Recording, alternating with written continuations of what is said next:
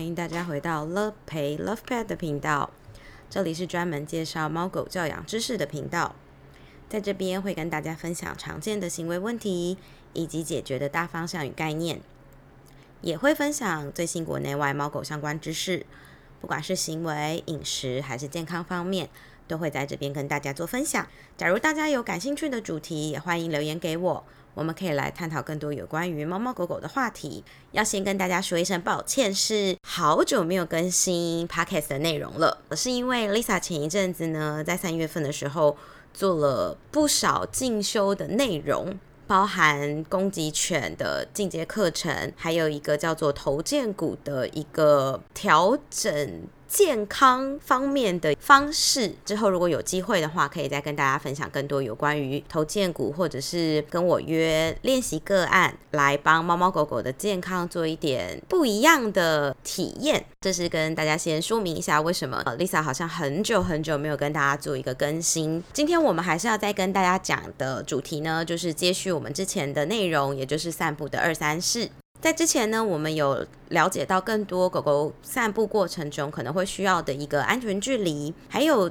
提到它们可能会有简单的一些情绪的表达。上一次呢，我们也说到了有关于安全距离红橙黄绿蓝的这些内容。如果有听过这个内容的朋友呢，可能还会对于这个表有一点还是不是那么的清晰。所以呢，我们今天会针对表的部分来做更多详细的介绍。现在呢，我们就来仔细的看一看每个区域、每一个颜色狗狗的身体姿势，还有我们应该要怎么办，它当下的一些情绪感受是怎么样的。那我们就从最简单的狗狗最舒服的一个姿势。来看，也就是所谓绿区绿颜色的这个部分，大家可以上方格子的文章就可以找到这个图片，大家可以做一个搭配使用。截录美国 BAT，也就是之前有提过的 Behavior Adjustment Training 的部分，那我这边就会跟大家一个一个介绍，这样子对于看英文如果不是那么。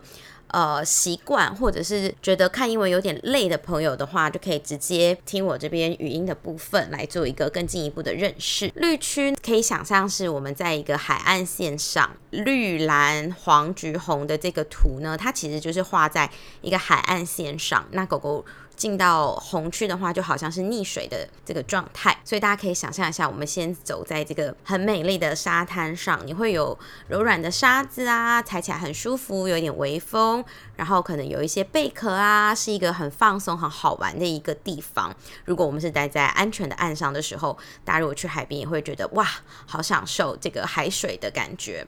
所以呢，我们现在就想象一下，就是我们在海面上的这个距离。就是像我刚刚形容的，你会是一个很悠悠哉的一个散步状态，所以狗狗同样的，它的身体姿势会是呈现一个放松的状态。那什么叫做放松呢？大家可以观察几个部分，包含了像是它们嘴部的肌肉，也就是你会看到它嘴部的肌肉是呈现松垂的。耳朵也是一个很好观察的点，你会看到耳朵如果是立耳的狗的话，它可能会是呈现一个自然的直立，它并不会紧绷，也不会好像对准某一个方向。那假如是垂耳狗的话呢？那当然就是自然的下垂，然后是一个松软的一个肌肉的感觉。在行为的表现上呢，你会看到狗狗它会四处的探索，它会嗅闻。那它的眼神呢，也是充满了像好奇心的这种感觉，就是到处看看，到处闻闻，到处观察一下。它不会盯着某个地方，它也不会去注意某个位置。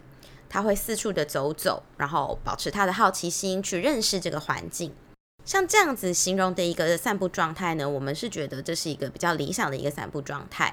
在这种情况下，我们可以很轻易的叫回狗狗，带着狗狗去别处的地方探索呀、玩耍呀，也都是很容易的。甚至是你可能转身，如果狗狗有注意到你的动作的话，它可能也你甚至是不需要发出任何声音，它就会跟着你一起去别的地方。所以我们会希望大部分的散步的情绪还有表现是处于这种绿区的一个状态，这样子你的狗也是呈现一个心情愉悦、保持好奇心的这个部分。接下来呢，就是所谓的蓝区，狗狗表现呢，它会好像是已经嗯，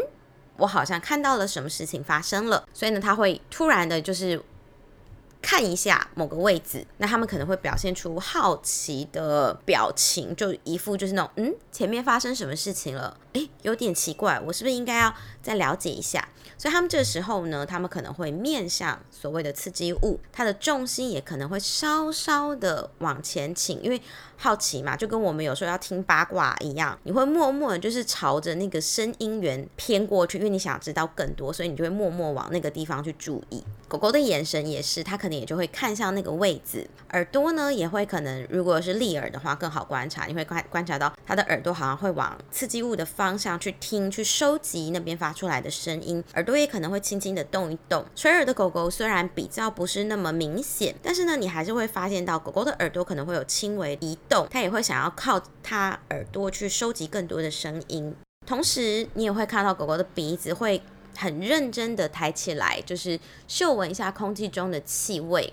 当我们注意到狗狗有这样子的身体变化的时候，我们可以稍稍的等一下下，因为也许前方的刺激物对它来讲只是一个新物件、一个新事件发生，他不见得是对他产生一些可能比较恐惧的情绪啊，或者是想要逃离的情绪，他只是知道说哦，前面有事发生。所以呢，他的小脑袋也需要花一点点时间去运作一下，去思考一下，这东西我需要紧张吗？这个东西我需要警戒吗？还是其实呢，距离我很远，而且这个东西我之前就遇到过了，我不需要去感觉到害怕。所以呢，他我们在等他的这个时间段里面，他们也就会去学习、去感觉，然后去分析，现在他们要采取什么样子的措施是。继续在这边嗅闻呢，还是嗯，我觉得不是很自在。我也许我可以自己离开。所以有的时候前方的刺激物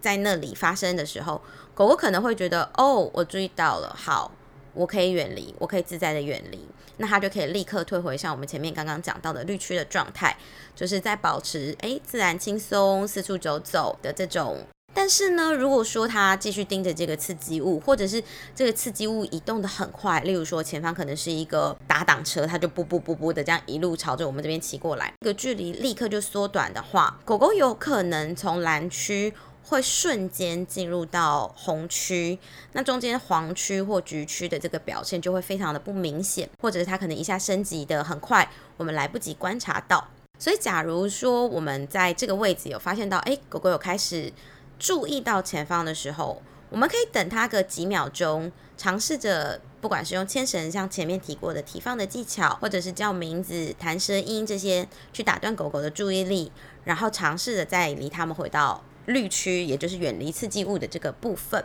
那假如很不幸的，就像我刚前面讲的，也许是来一台打挡车，或者是来一个奔跑的小孩，你根本没有办法控制，对方可能就很快的就过来的话，狗狗就会进入到所谓的黄区。黄区在图案上呢，大家可以想象到是，就是狗狗已经踩到水中了，就是四只脚都踏在水里的话，它可以已经可以感觉到那个水潮过来，好像打过来，你会觉得，哎呀，天哪，海潮太大了，有一个冲击感的这个时候，这时候呢，其实狗宝们他们就会很需要我们的协助，他们的身体姿势呢，可能就会从注意对方变成是感觉有点紧张，因为他紧张的话，他可能就会想退后，那他的重心也就会改变，变成可能重心向后，你会看到他。有一点屁股可能会有点夹起来啊，或者是你会觉得它的后脚踩的比较扎实，然后前脚可能感觉有点微踮脚的这种感觉。但是呢，这时候它还是会看向刺激物的方向，尾巴也可能从像前面刚刚提过的比较松垂的姿势，变成像我刚刚说的比较夹紧，甚至你会觉得它有点夹尾巴的这种表现。只需要几秒钟的时间。如果说你这时候打断他的话，他就可以从刺激物的这个专注力中把它拉回来。这时候呢，我们一样是像刚前面讲的，你可以叫名字、弹舌音，或者是用提放的技巧去跟他说：“哎，你注意到我这边，我这边有好吃的，或者是你注意来我这里，我可以带你离开。”假如在这个状态下，如果狗宝们一直没有回过头的话，我们可以稍等个一秒钟之后再次提醒。因为如果说我们太急躁的一直提醒它，就说，例如说，假设这只狗叫宝宝好了，你就跟他讲说，宝宝，宝宝，宝宝，宝宝，宝宝，宝宝，你这样一直喊它的名字的时候，其实那个会变成很像是一个背景音。就像我刚才一直喊大家这个宝宝这个名字的时候，大家也会觉得，啊，听到最后你有点麻木了，你已经不晓得你在听什么了。所以对狗来讲也会有点像这样的状况。所以如果是你是叫名字的话呢，这就会变成是一个很没有用的一个背景杂音了。那如果说你是用弹舌音的话，也同样的。如果说你的弹舌音只是发出像这样子的声音，那你就发一个，然后如果他没理你，你稍微等一下，等个半秒一秒，再发出第二次的。如果你是像刚前面的宝宝的这个举例的话，你觉得你叫他一次没有反应，你就不停的疯狂发出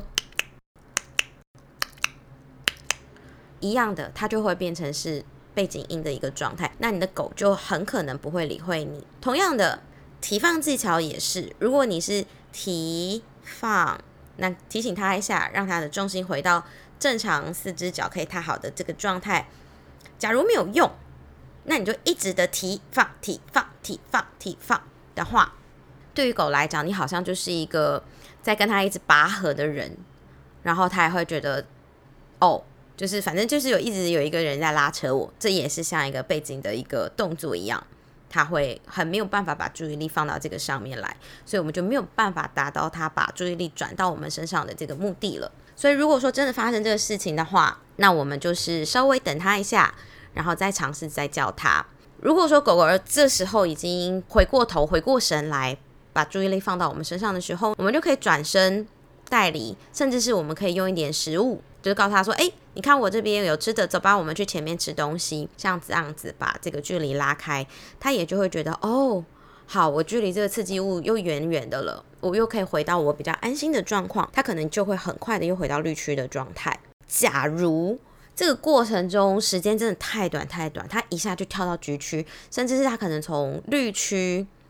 跳到橘区，像我刚刚说的，如果是奔跑小孩朝他过来的话，这情绪可能很快从绿区就变成橘区。那橘区是一个什么样子的表现呢？橘区的表现呢，它可能就会是更紧张一些些的动作了。你可能会发现到他的身体肢体是僵硬的，不管是他的身体、他的脸部，像我们刚讲的嘴皮的部分，还是他的尾巴。它可能都是已经变成直挺挺的一个硬邦邦的一个状态，尤其是你如果观察到尾巴，有的时候有些狗它会习惯性的摇尾巴，它不是夹夹屁股的那一种，你会发现它的摇尾巴是可能可能松松软软的摇尾巴变成直直的一根硬硬的，然后很像雨刷那样子，就刷刷刷刷这样子的摆动，那其实也是表示它的情绪有一点紧绷，有一点紧张。这时候如果说你掏出零食。他可能也不太会想要吃你现在的这个零食，所以这个时候我们就要准备一些比较高等级的一些食物，就是可以去打断他的注意力，让他再把注意力放回到我们身上。那因为你是使用的是比较高级的零食，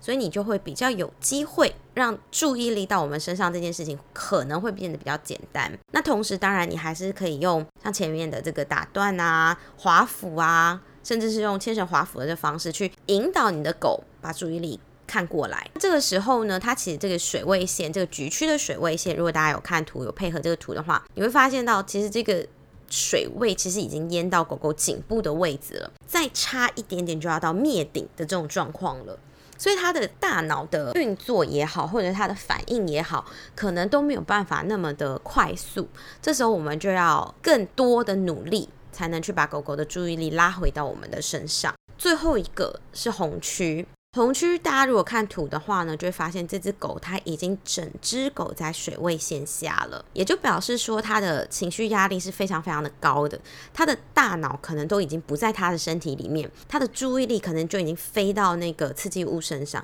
它现在满脑子可能就是我好怕，我好怕，我好怕，我好怕，或者是。天哪！我要赶走它，赶走它，赶走它，所以我要干嘛？我要吠叫，汪汪汪汪的，一直叫个不停。或者是它根本已经怕到它没有办法思考了，它只能全身僵硬、流口水、发抖之类的。当然，它也有可能会想要逃离现场，所以你会发现它好像会乱窜。很多时候呢，狗狗就是因为太害怕乱窜，就会挣脱掉那个牵绳。所以，假如如果遇到你的狗是想要乱窜的话，请记得它往后，你就跟着它赶紧往后。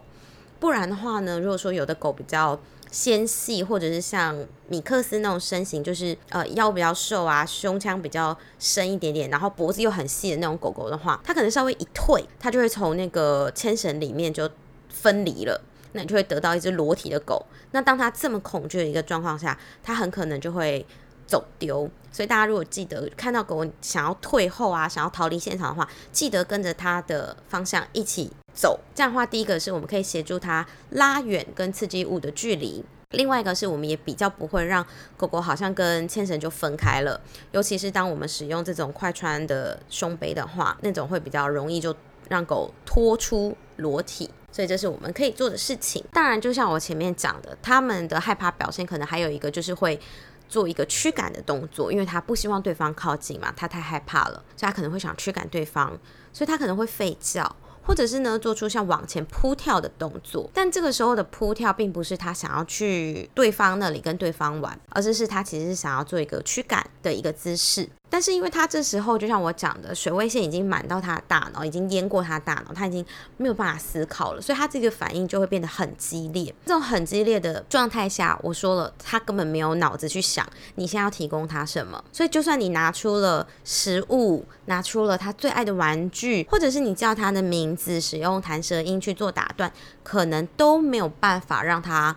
的大脑回来。他可能是完全没有办法反应的，所以这个时候呢，我们能做的事情就是用紧急代理法，就是在 T 恤球里面有一个紧急代理法，就是你可以双手在你的丹田的前面，也就是肚脐的前面，直直的往后退，先拉开狗狗与刺激物的距离，让狗狗有机会拉远距离的时候，让它的情绪压力从红区退回到橘区或者是黄区，甚至是够远的话，也许它可以马上就进到绿区。这时候你就知道哦，你的狗的大脑回来了。这时候你再让它带它转移，或者是你要再吸引它的时候，就会变得比较容易。所以呢，我们就可以避免掉很多在红区可能会出现到的一些冲突的状况，例如说狗就是扑上前也把对方吓一跳的这种行为的状况。每只狗宝它需要多远的安全距离？然后它要多快的速度从绿区进到红区，这都是跟每一只狗的过往经验，或者是跟它的日常生活安排有关。在一开始，我们很可能没有办法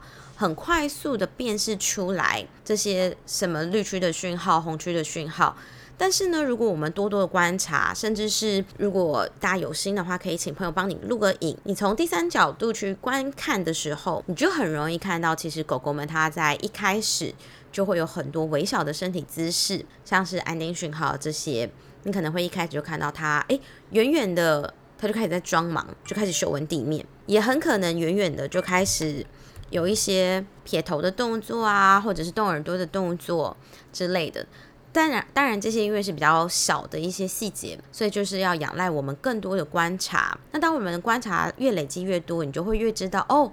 我的狗大概是什么状况下，什么样的距离它会比较紧张。因此呢，在散步的时候，我们也就越能够知道到底发生些什么事情。我们也可以尽可能的就保持我们的狗宝们是在绿区的散步状态，也会是一个比较高品质的一个散步。假如狗狗经常散步的。